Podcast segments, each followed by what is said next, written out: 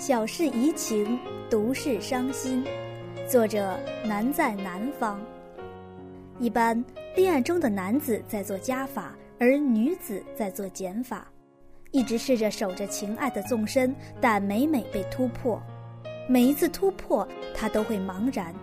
这时，他需要言语和行为来印证。爱情之初总是新鲜，总是痴狂。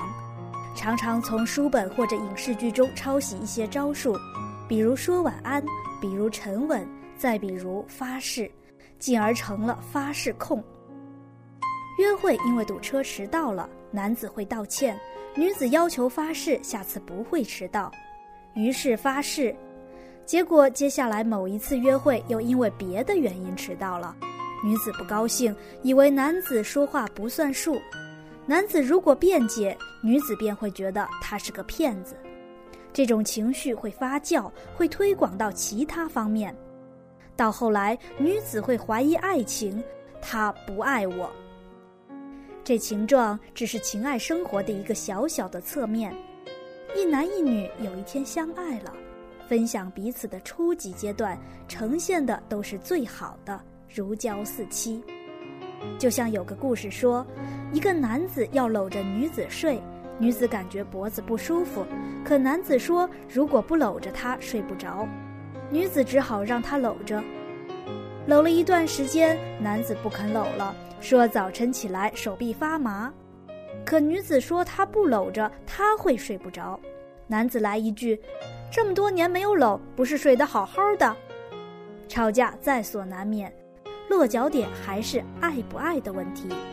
男子发毒誓说：“如果不爱，天打雷劈。”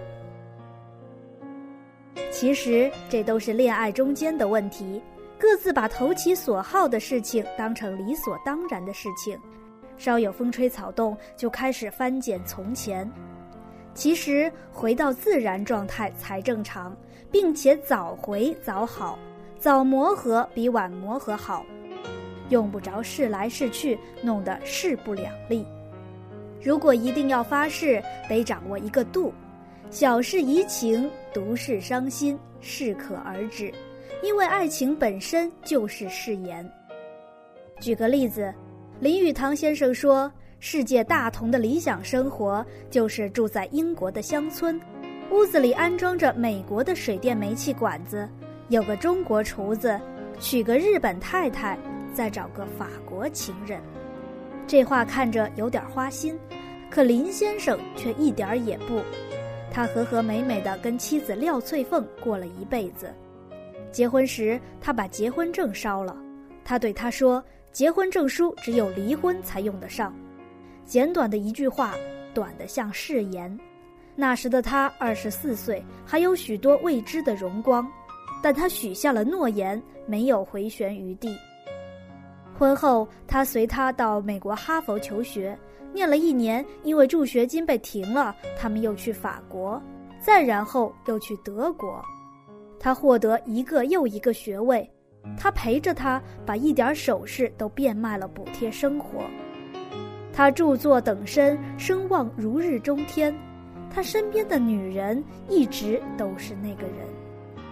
金婚时被问到婚姻秘诀。两个老人争着回答，其实只有两个字，一个是给，一个是受。只要你要，只要我有，无非就是一个给，一个受。